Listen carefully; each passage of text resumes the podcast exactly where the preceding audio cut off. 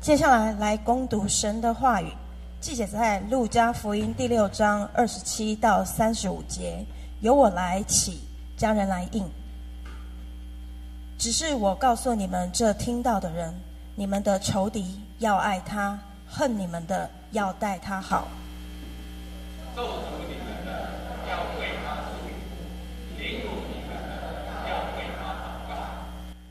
有人打你这边的脸。连那边的脸也由他打，有人夺你的外衣，连礼衣也由他拿去。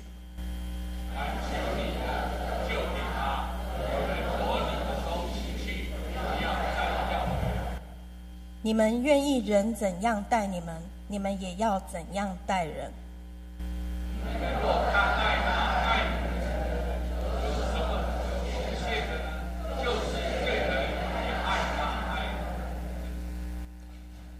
善待那善待你们的人，有什么可以酬谢的呢？就是罪人也是这样行。你们若借人，只知道从他收回，有什么可酬谢的呢？就是罪人也借别人，要无数收回。其身，你们倒要爱仇敌，也要善待他们，并要借给人，不指望偿还。你们的赏赐就必大了，你们也必做至高者的儿子，因为他恩待那忘恩和作恶的。今天本堂牧师讲到的题目是“爱到最高点”，爱到最高点。亲爱的家人，大家平安。平安。我们要进入神的话语之前，我们还是彼此祝福。我们跟隔壁后面讲说：“你是蒙福的人。”我们来做一个祷告，亲爱的父神，谢谢恩典，让我们可以来到神的教会来敬拜，将我们心思意念摆在你面前。我们深信，像生命当中很多不如意的事情，但是因为耶稣，让我们可以用喜乐心、积极的心来面对生命当中每一场挑战。也愿你的圣灵这时候运行到我们当中，愿你的话语成我们脚前灯跟路上光，一切荣耀归给你。祷告奉耶稣的名。人与人当中最难处理的事情，那就是仇恨。不只是人与人之间的对立，还包括种族当中的对立。对生活在地球中的每一个人，我们印象非常深刻，就是全世界目前为止最大苦难的一件事情，那就是发生在一九九四年中非的卢安达事件。卢安达事件是人类有史以来让人非常震惊的。谋杀案跟屠杀案，卢安达的国内有两个不同的种族，一个叫呼图族，一个叫图西族。当呼图族掌握政权之后，他就用压迫、用残忍手段、用枪杀、用屠杀的手段对付当时另外一个支派，就是图西族。两个支派因为过去的仇恨无法解开，所以当一个支派。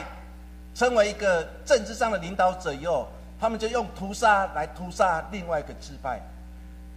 当胡图族掌握政权之后，对屠杀图西族产生的追杀，一百天之内，将近有一百万的人在这场屠杀当中而失去了生命。或许对遥远居住在台湾这块土地的我们来讲，觉得那是一个非常遥远的事。但是居住在非洲那块土地四周围的国家，他们感受到那个恐惧跟害怕。人可以将另外一个人的民族可以屠杀一百万人，甚至有些的村落，整个村落被灭亡到底发生什么事情？归咎一个原因，那就是恨。因为恨的缘故，因为仇恨的缘故，我们不容对方的生存。因为仇恨的缘故，我们。决定要把对方杀得一干二净，因为仇恨人跟人之间就无法和平来相处。但是，当我们用非洲事件来看南非事件，我们知道南非对我们印象深刻的，这样就是种族的隔离制度。当黑人掌握政权，第一位总统就是曼德拉，在一九九四年，他没有采取卢安达事件那些的仇敌。去屠杀白人，他做了一件事情，感动了很多人，就是他邀请当时压迫他们南非的最后一任的总统叫戴克拉克，来成为他的第二副总统。有人就问曼德拉说：“他是你的仇敌呢？他曾经把你关到监牢里面那么久时间，又派了很多人来监视你，你的亲人、你的朋友因为种族隔离，这是牺牲的生命，难道你都不知道吗？为什么你要邀请他成为我们新的南非？”这个国家的第二位副总统，曼德拉讲了一句让人感动的话：“因为只有爱才能化解一切的仇恨。”我希望因为爱化解黑人跟白人之间的对立。现在弟兄姐妹，我们每个人生命当中都会遇到让我们不如意甚至很讨厌的人，我们常常会用诅咒的手段语气对这些我们所敌对的人用不一样的说法加以破坏。但是有谁可以像曼德拉一样，他伸出他的橄榄枝和平，邀请曾经压迫他、屠甚至害他的克拉克成为他第二任的副总统？我们再来看圣经怎么描写。圣经当中有一个人叫做斯蒂凡，他是第一位殉道的基督徒，让他被抓去要面对审判。对当时来讲，他所面对的就是一个极刑，必须用石头带打死。但是我们看到斯蒂凡在他生命的最后一刻当中，他还是继续讲耶稣的故事，唤醒这些犹太人赶快回转来归向神。圣经在描写这段经文，在使徒行传第七章五十九节到六十节当中，他这样描述：他们正用石头打的时候。斯蒂凡就呼吁主说：“主啊，主耶稣，求你接受我灵魂。”到六十节说，又跪下，大声喊着说：“主啊，不要将这罪归于他们。”说了这些话就睡了。扫罗也喜悦他被杀害。当你读这段经文当中的时候，当斯蒂凡，当大家拿起石头，然后要打死他，要害他的时候，在生命的最后一刻当中。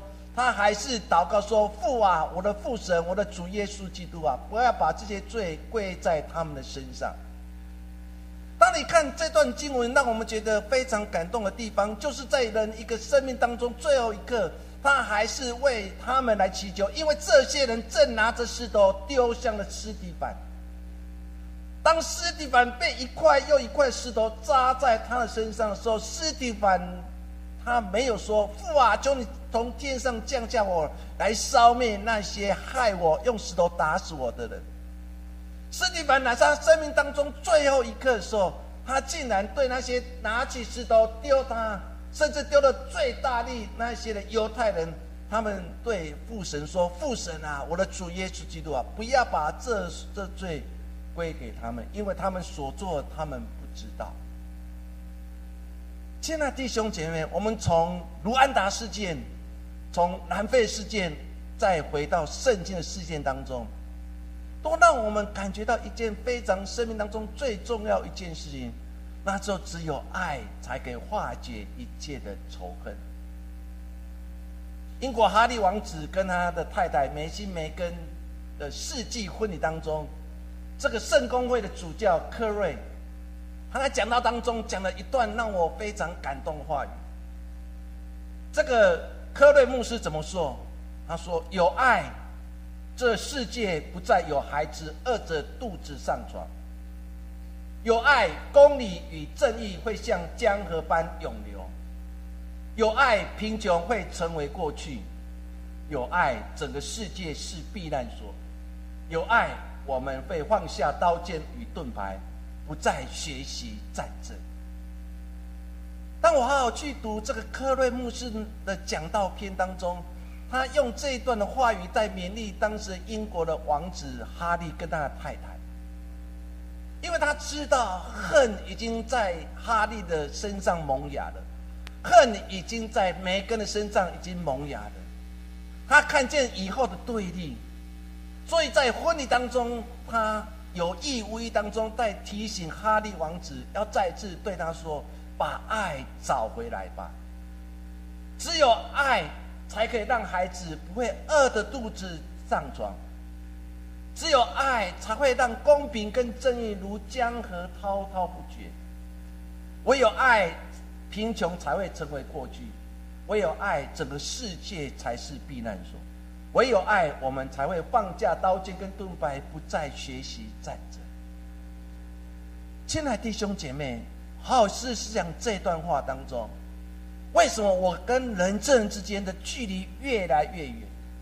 为什么跟邻居无法好好相处？为什么不能跟同事好好相处？为什么不能跟别人相处？为什么国与国当中无法和平相处？因为我们都缺乏了爱。因为缺乏了爱，带来是更多的仇恨跟对立。因为对立跟仇恨撕裂了人跟人之间的情感，也撕裂人跟人之间和平相处的机会。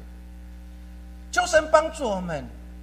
现在基督徒有一个非常重要的责任，就是重新把爱重新找回来。我们今天所读的经文当中，耶稣在提醒一件非常重要的事情，那就是爱仇敌的功课。耶稣用这段的经文当中，在挑战门徒跟跟随者的容忍度。他调整耶稣门徒跟那些跟随者的容忍度，要告诉他们。你们为什么要爱仇敌？如何爱仇敌？如何放下心中的恨去爱仇敌？或许从这段经文当中，对现今生活在台湾这块土地，或是生活在人与人跟之间的相处的我们，或许也是一个新的学习功课，那就是爱仇敌，爱那些逼迫你的人，爱常常挑剔你的人。所以今天我用这段经文当中跟大家分享两件事情。第一件事情就是爱人改变一切。圣经描写说第六章二十七节，只是我告诉你们，这听到的人，你们仇敌要爱他，恨你们的要待他好，咒诅你们的要为他祝福，凌辱你们的要为他祷告。耶稣在这边说了几件事情。第一件事情。你们的仇敌，你们要爱他；你们的仇敌，你们要爱他。耶稣在挑战门徒，跟挑战所有跟随者，你们都会面对很多的攻击。他们带着攻击，往往是带着仇恨来攻击你们。这些你们所面对的仇敌来攻击你们的时候，或许你们过去会如同门徒曾经也如此说：“父啊，从天降下火，烧灭那些敌对你的人。”但耶稣没有这样做，耶稣乃是自己一个人走向哥他，然后被钉在石架，用他的宝血来遮盖我们。所以，当耶稣说你们的仇敌要爱他的时候，耶稣在教导他们第一个功课，就是你们要勇敢面对生命当中每一次攻击你的人。或许对我们来讲，那是一个很难的功课。为什么？因为常常唾弃你，常常攻击你，你要正视他，你要面对他。甚至你要爱他是如此的困难一件事情，但是耶稣要挑战我们的容忍度。第二件事情，耶稣继续说：恨你们的人要待他好。常常恨我们的人，我为什么对他好？我为什么对他好？我为什么对他好？他是一个敌对我的人，他常常用仇恨来对待对待我，我为什么要对他好？耶稣讲的意思是什么？当有人用一个不堪入耳的话来攻击你的时候，甚至有时候用那个不得体、不道德话，甚至脏话来攻击你的时候，你不要心存怨恨跟埋怨，你反而要对他更好。现在家人，这是何等的困难！我没有口出恶言已经算好的，为什么我还要继续对他好？但耶稣要挑战们，也要挑战你的。第三件事情，耶稣说：“咒诅你们的，要为他祝福。”就是当你无无言无端的被人用话语来诅咒的时候，你要为他祝福。亲爱的家人，我们生活在现今的环境当中，我们多多少少都会面对从四面八方而来，有时候别人会来诅咒我们。甚至有些人会用仇恨的语言来攻击我们，对那些常常用诅咒的口气来诅咒我们的，耶稣竟然说：“你要为他赐福。”我曾经遇到一个信徒，他被家暴，每次被家暴之后，全身受伤累累。他每次走投无路的时候，不知道去哪里，只能在街上游荡。大家看到他全身，然后被打的很严重，大家总是从旁边经过。这时候，在他最沮丧的时候，他忽然看见前面有间教会，于是他进入教会里面，刚好牧师在开门的时候遇到这个受虐的妇人。这妇人跪在教会的门口，大声的哭泣，大声的呼喊：“公平正义在哪里？为什么我要面对这样的婚姻？”不断的呼喊，不断的喊叫。牧师听到了，就跟他一起来分享，给他一个很重要功课，那就是殴打你的、诅咒你的，甚至咒诅你的，你要为他而祝福。对这个姐妹来讲，那是何等大的困难！我刚刚被先生家暴，我全身受伤累累，我为什么要为他祝？我没有咒诅他，已经算他客气了，为什么要祝福他？那牧师再次跟他分享，我的信仰教导我们：越压迫我的，越咒诅我的，我越要为他而祝福。这个姊妹半信半疑的。在牧师的祷告之下，就离开。离开之后，他回到家里面。先生一看他回家，就马上跟他讲说：“你还有脸回来？你还有脸回来？你再出去一下，我就打的让你打的半死。”这个姊妹不知道哪里来的勇气，昨天还讲说：“耶稣爱你。”这先生吓一跳，因为他先生也生活在一个被暴、被暴力。所虐待的家庭当中长大，他已经好久没有听到“爱”这句话了。先生就对他的太太说：“你哪里来的这句话？”他把整件事情说完之后，先生内心起了一阵的涟漪，整个仇恨跟对立就慢慢的消失。后来，这个姊妹也进入神的教会，成为基督徒。耶稣在教导我们一个非常重要功课，那就是咒诅你们的，要为他而祝福。我们常常会被别人用言辞上的侮侮辱，或是用很多不堪入耳的话来诅咒我们。越诅咒你的时候，你要用话语，那就祝福的话来回应。第四件，耶稣怎么说？他说：“凌辱你们的，要为他而祝福。”就是当别人用恐吓、虐待、压迫你的人，你要为他而祷告。亲爱家人，每一次祷告，我都摇动上帝的手。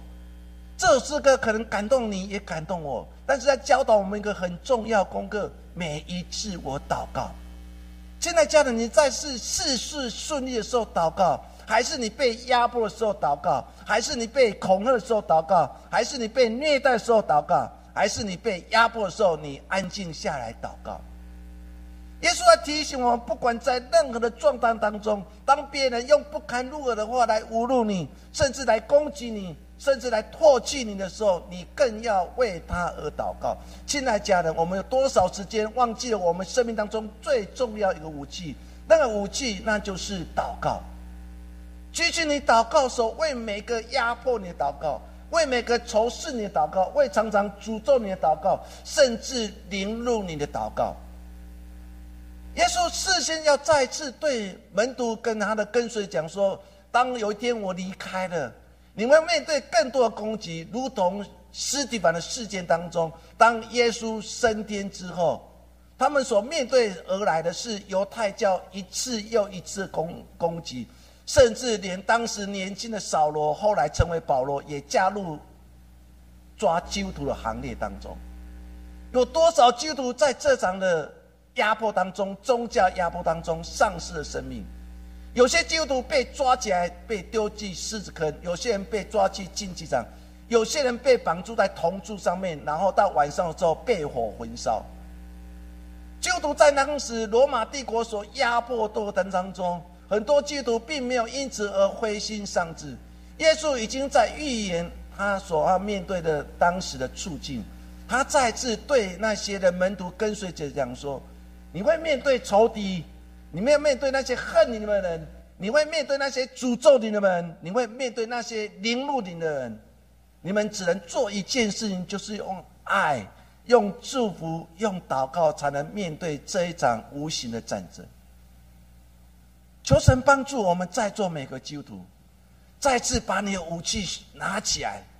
你的武器不是言语上的得胜。”你的武器乃是祷告，更多祷告摇动上帝的手，更多祷告可以改变整个环境，更多祷告会让仇敌重新生命翻转，甚至恨你们生命翻转，咒诅你们，凌辱你们的生命多得以翻转。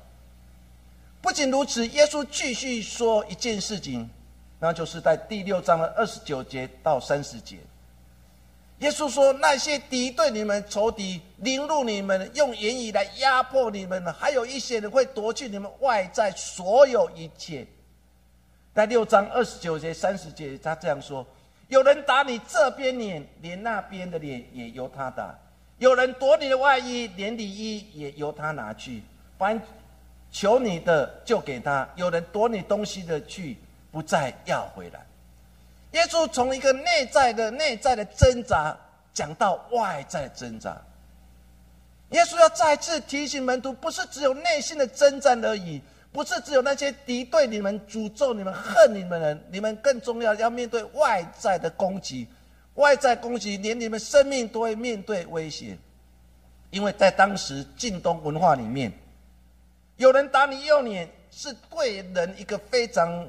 重要，甚至一种的羞辱跟挑衅，更重要是践踏你的尊严。耶稣他跟他跟门徒讲说：，当有人打你的右脸的时候，挑衅你的时候，甚至践踏你的尊严的时候，你毫无尊严可说的时候，你该怎么办？耶稣跟他讲说：，你就转过去，连左脸也让他打。耶稣再次对他们讲说：，有人拿你的。内衣跟外衣的时候，你该如何？耶稣说：“连外衣也给他们吧。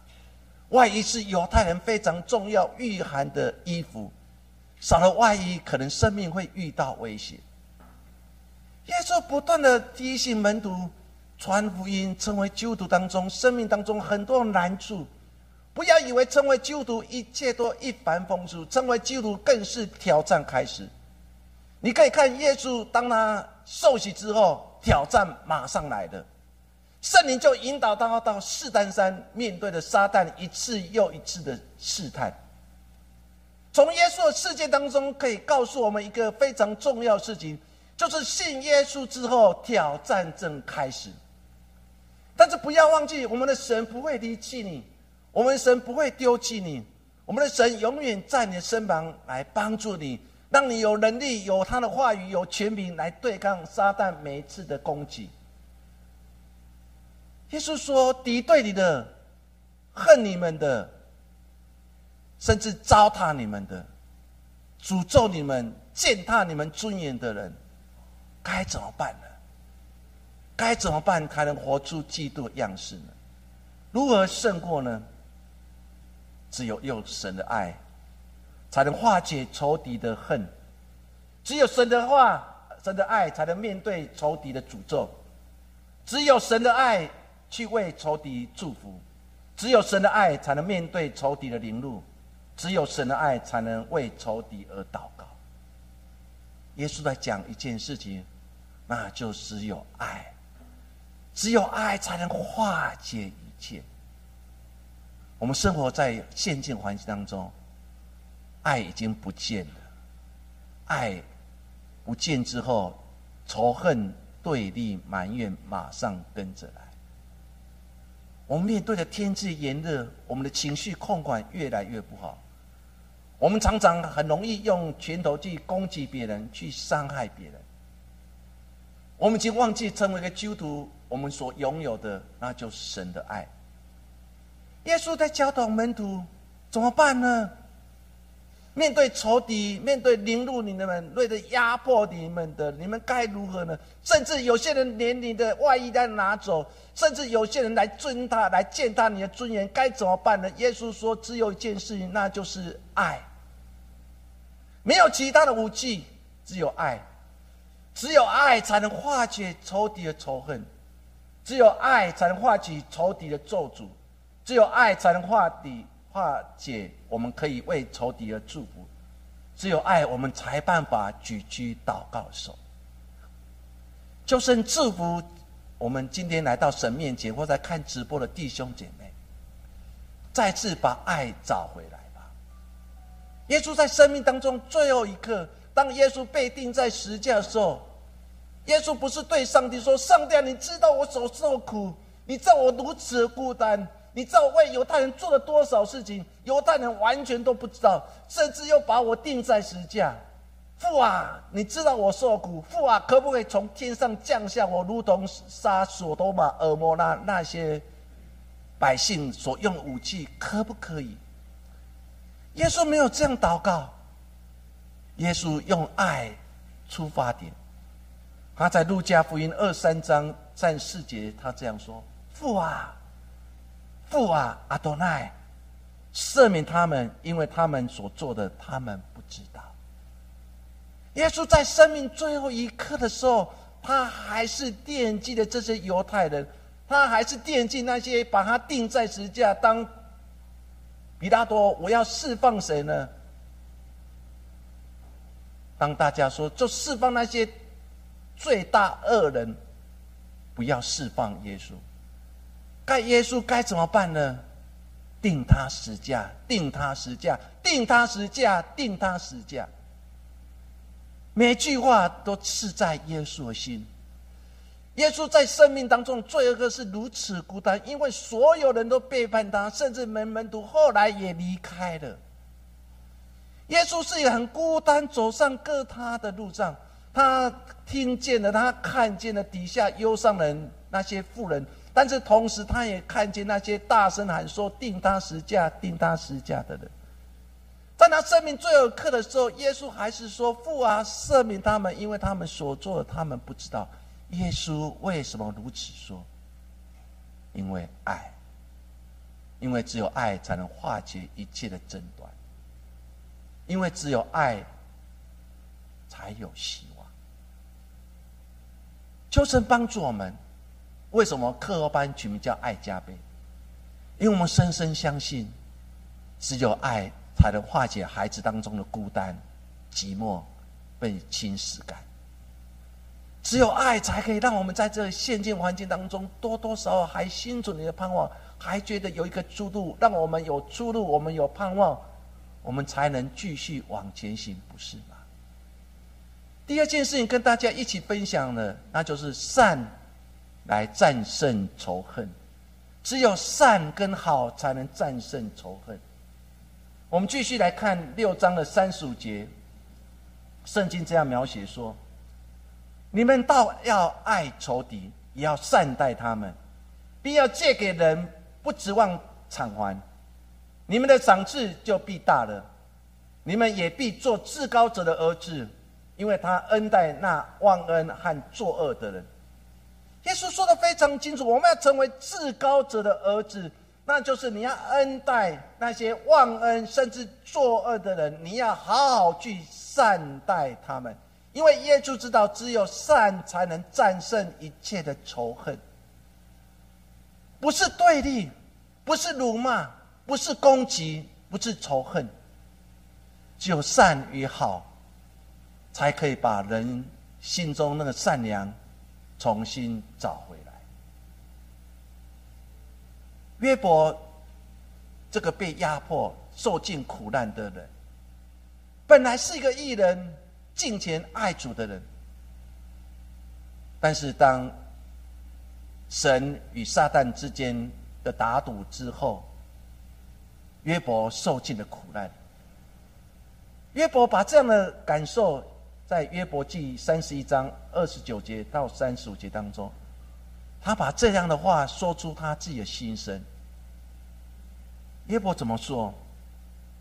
我若见恨我的人遭报，我就欢喜；见他遭遭灾，便高兴。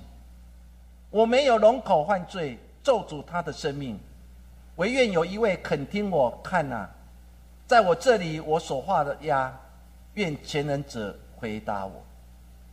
约伯在面对他的朋友三个朋友一次又一次攻击，他的三个朋友从远方来看他，本来以为是带来安慰、鼓励、造就话，但是他三个朋友来到他的面前，每个人都他说：“你的罪太大，你得罪神，你太骄傲了，所以你必须承受这样的后果。所以你一夕之间，所有财产没有了，你孩子没有了，甚至连你自己。”也得到毒疮，你必须用瓦片来刮自己的伤口，你必须躺在芦荟当中滚来滚去，滚来滚去，非常的痛苦。三个朋友没有一个人是带来安慰的话语，每个人都在指责约伯。若是我们是约伯，我们一定会说：你们最好不要来，因为你们来没有一句说好话，你们每个人在攻击我。难道你不知道我所受苦吗？你在我一夜之间失去一切财钱，我失去我的孩子，我得到毒疮。你难道不知道我所受苦？你们为什么这样对待我？难道你们心中没有一点的爱吗？约伯他怎么说？虽然我看到那些恨我的人，他们遭遇报应的时候。本来应该我要欢喜快乐。第二，上帝，你是公义的上帝。你看他们辱骂我，你们攻击我，他们面对的灾难是应该是他们所得到的。本约伯本来说，本来我应该高兴的，或是看到他遭遇灾难的时候，我应该高兴，应该欢喜。本来这是人的状态。当我们被压迫，当我们被诅咒，当我们被尊严、被人家践踏尊严的时候。而且见到我们敌对我们我们的仇敌，当我们被报应的时候，我们一定是拍手：上帝啊，上帝，感谢赞美你，因为你是荣耀神，你是值得称颂的神。但约伯没有这样做，他没有因为仇敌患难遭遇灾祸而心存高兴的心。三十节更重要，他怎么说？我没有让我的口犯罪，诅咒他的神。耶伯没有让他的口说出诅咒话，耶伯没有让他的口成为一个犯罪工具。亲爱家人，我们却往往不是如此，我们却常常把口成为一个武器，成为一个攻击，成为一个出口。约伯没有如此行，他只这样说：“上帝啊，你知道我所受苦，这。”一切都是我所受苦，神啊，求你来垂听，求你来回应我为什么要受这样的苦。耶伯没有把所有苦难压在那些逼迫他的人，他也不容许他的口去犯罪，去诅咒别人。他只对神说：“神啊，我该如何？我该如何来面对生命当中每一场的苦难？”耶伯用善。来对付、来善待每次的仇恨来到他生命当中的时刻。以撒也是如此。以撒来到菲利斯人土地，他们第一个要件就是赶快找水井，因为若找不到水井，可能连他们自己，甚至所带来牲畜，可能都会发生危险。以上每次到菲利斯人土地，第一件事情就挖水井。但是他挖水井的时候，菲利斯人就来说：“这是我们的水井。”又挖了第二口，又有人说：“这是我们水井。”约伯那个以撒在不断的挖水井当中，总是面对很多的压迫跟攻击。但以撒没有对神说：“神啊，可不可以来消灭这群的菲利斯人？他们如此可恶，花了多少心思挖水井？”他们不没有出任何一毛钱，任何一一次的力气，他们得到了水井。但是我们看到了以上用善来战胜一切的仇恨。他从过去的相争增进，到最后他感谢上帝说：“上帝感谢你带我来到了宽阔之地。”因为菲利斯王也看见了以撒生命当中的不。以撒事件当中，让我们深深的感受到，只有善，只有好，才能战胜一切的仇恨。约瑟这个被压迫的人，被他哥哥们所出卖，好不容易到了埃及，透过他的努力工作，得到了管家的职分，最后又被老板娘所陷害，好不容易透过解梦，他成为埃及的宰相。当父亲雅各过世之后，他的哥哥们就来找约瑟。生怕约瑟会用恨来对待他们。约瑟讲了一段话，在创世纪第五十章的十九节到二十一节。约瑟对他的哥哥们说：“不要害怕，我岂能代替上帝呢？从前你们的意思要害我，但上帝意思原是好的，要保全许多人的性命，成就今天的光景。现在你们不要害怕，我必养活你们和你们的妇人孩子。”于是约瑟用亲爱的话安慰了他们。哥哥们来找约瑟，生怕过去的事件会压低了约瑟心中的爱。他们以为约瑟可能为仇恨来对待他们，但约瑟说：“这一切我都不会做。”圣经描写说，约瑟用亲爱的话来安慰、鼓励、造就他的哥哥们。过去你们意思是坏的，上帝意思是好的。为要保全更多人的性命，耶稣在马太福音五十第五章第四四节到四十五节，我们一起来读。只是我告诉你们，要爱你们的仇敌，祷告，这样就可以做你们天父的儿子，因为他叫日头照好人，也照歹人，降雨给义人，也给不义的人。耶稣说的很清楚，我告诉你们，爱你们仇敌，为逼迫你们祷告，因为你们都是天赋上帝儿子。因为呢神是爱，我们神是好，他将日头照好人，也照坏人；降雨给义人，也降雨给不义的人。或许我们现在正面对很多不如意的事件，被压迫的事件，被践踏尊严的事件，该如何面对？只有用善。这时候，我要邀请大家来看一段影片。这是在二零二三年今年的很重要美国足球赛。很多基督徒知道这是一个非常重要的时机。他们集资了一些钱，然后在足球赛当中放了一个广告。